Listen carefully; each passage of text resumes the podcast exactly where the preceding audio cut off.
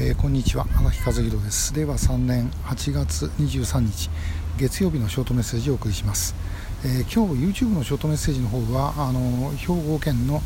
神戸市の和田岬駅でやってまして絵がないとあんまり意味がないもんで、えー、全然関係ない鉄人28号の話をします。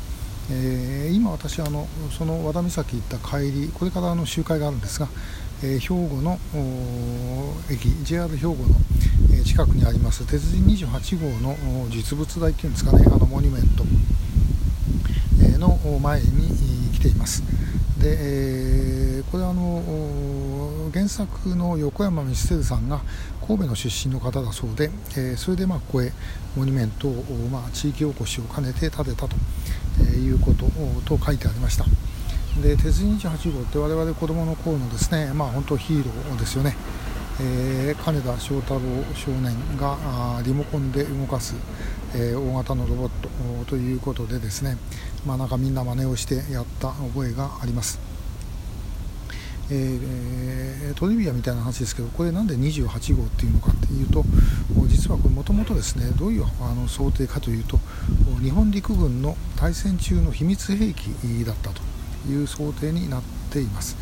で鉄人1号から始まってですね27号まで作ってうまくいかなくてで28号というのができたとでそれがまああの正義の味方に使われてえー、来たという、まあ、その悪いやつやっつけるのに、使われたっていうのがこの鉄人28号というお話です。でただこれ面白いのはあのリモコンで動くロボットで、えー、鉄腕アトムみたいに、まあ、鉄腕アトムって今でいう AI ですよね。人工知能で自分で考えて、えー、行動するし、まあ、感情まであるわけですけども、えー、鉄人の方はそれは全くなくてですねリモコンで、えー、まあ、あの動くと。だから、えーと、主題歌の歌詞の中に、えー、いいも悪いもリモコン次第っていうのがありました、まあ、これとその鉄腕アトムも AI という意味で、え未来の世界を表現していたのかもしれませんけども、まあ、逆に鉄人28号は、えそのコントロールができなくなるっていうものをひょっとしたらまあ文化的に表現したことになるのかなという感じもしております。えー、ちなみにあの途中で、えー、もっと詳しい人いるでしょうけど鉄人27号っていうその28号の前のロボット兵器がですね、え、出てきたりしたこともありました、まあ、今ロボット兵器っていろいろ使われてますけどもその走りということです、えー、私たちの頃結構あのロボット子供の頃ですね、えそういうロボットの漫画が非常に多かったです、え鉄腕アトム鉄人28号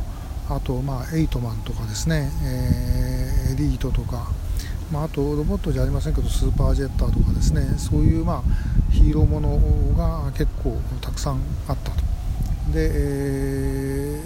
ー、あとロボットだとちょっと後になりますけどジャイアントロボだとか、えー、マグマ大使とかそんなのみんなそうですね。えー、あれは一体、えー、何だったんですかね、えー、そういう時代だったんでしょうけどもやっぱり結局強いものに憧れるっていう、まあ、子供のその本性、まあ、あるいは子供と言わず人間の本性というかそういうものがあるのかもしれません、えーまあ、だからこそここにあの鉄人28号のモニュメントもできてるのかなという感じです。えー、私今65ですが同世代の方々どう思われるでしょうか。あの まあ、この 兵庫の鉄人28号はちょっと写真をつけておきますけども、まあ、あの結構なかなかあの、えー、かつて漫画で鉄人に胸を躍らせた世代にはあの悪くないんじゃないかなっていう感じがしてます、えー、お近くに来られたらぜひご覧ください、えー、JR のとか地下鉄のですね兵庫駅のすぐ近くにあります、えー、今日は鉄28号のお話でした。あどうもありがとうございました。